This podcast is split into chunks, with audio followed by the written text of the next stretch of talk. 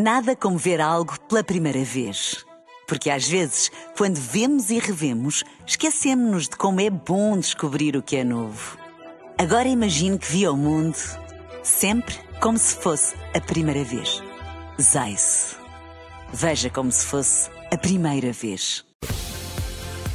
Na rádio, no digital, em podcast. Música para sentir, informação para decidir.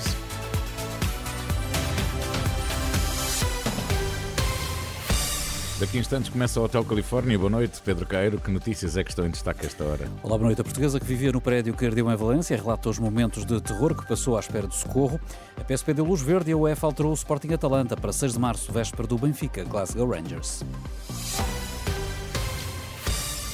Na cidade espanhola de Valência prosseguem as buscas no prédio que ardeu ontem. Segundo os números atualizados pela polícia, há nesta altura nove mortos confirmados e 15 feridos. As autoridades acreditam que já não haverá mais desaparecidos, ainda assim vai prosseguir a inspeção aos escombros. Entre os sobreviventes há uma portuguesa. As imagens de Sara e do marido belga na varanda do prédio, à espera de serem resgatados pelos bombeiros, eh, correram o mundo. A portuguesa contou ao canal de televisão Tele5 a experiência dramática que se prolongou por mais de duas horas. Nunca esperamos estar numa situação dessas. Um momento muito estressante y lo único que pasaba es que, que no queríamos morir quemados. Todos los equipos de, los bomberos que fueron impecables, increíbles, no arriesgaron sus vidas para nos ayudar.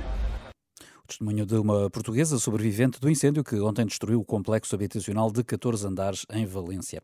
A Ministra da Defesa diz que é inaceitável a ideia de ter militares na rua a manifestar-se num Estado de direito democrático, numa reação à ameaça dos militares, que exigem tratamento idêntico às forças de segurança em relação aos subsídios de risco.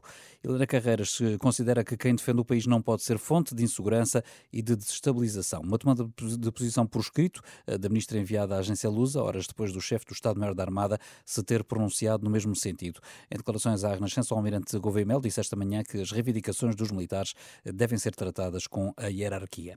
A partir de março, a urgência pediátrica do Hospital de Viseu eh, vai encerrar durante a noite, entre sexta e domingo.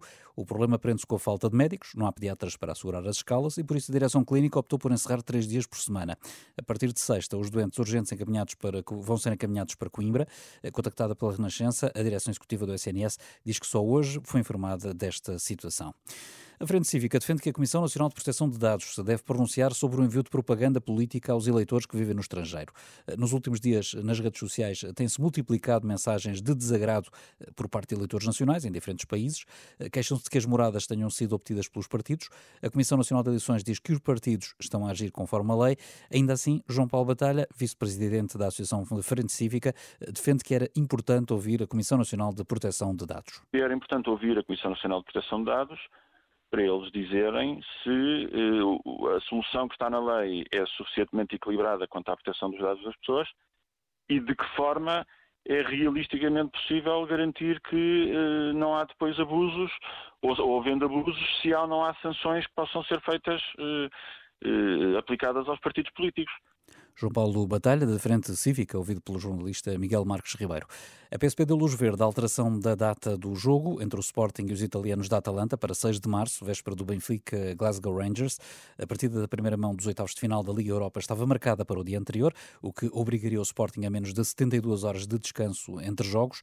Primeiro, o parecer da polícia foi eh, negativo, eh, primeiro, eh, depois, mas depois reconsiderou, porque não há histórico de incidentes entre os adversários dos portugueses. Ainda assim, explica o porta-voz da PSP, Sérgio Soares, dada a curta diferença entre os dois jogos, o dispositivo policial vai ser reforçado em Lisboa. Logo a partir do aeroporto, em locais de grande concentração de adeptos, em zonas que nós sabemos que estão frequentadas por adeptos que visitam a cidade, nomeadamente a Baixa da cidade, o Bairro Alto, as imediações do Estado de Alvalade, as imediações do Estado de Sport Lisboa e Benfica.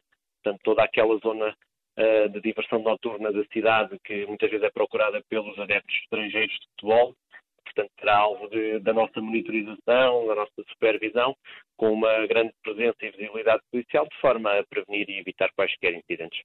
Sérgio Soares, porta-voz eh, da PSP, ouvido pelo jornalista João Cruz. A meteorologia colocou sob aviso vermelho, mais grave, sete distritos eh, por causa da agitação marítima. Em Lisboa e Leiria, o aviso prolonga-se até amanhã às seis da tarde. Antes, às três, baixa para laranja. O aviso em Braga, Viana do Castelo, Porto, Aveiro e Coimbra. Estes sete distritos vão ficar sob aviso laranja, o segundo mais grave, pelo menos durante o dia de domingo. Nada como ver algo pela primeira vez. Porque às vezes, quando vemos e revemos, esquecemos-nos de como é bom descobrir o que é novo. Agora imagine que viu o mundo sempre como se fosse a primeira vez. Zais. Veja como se fosse a primeira vez.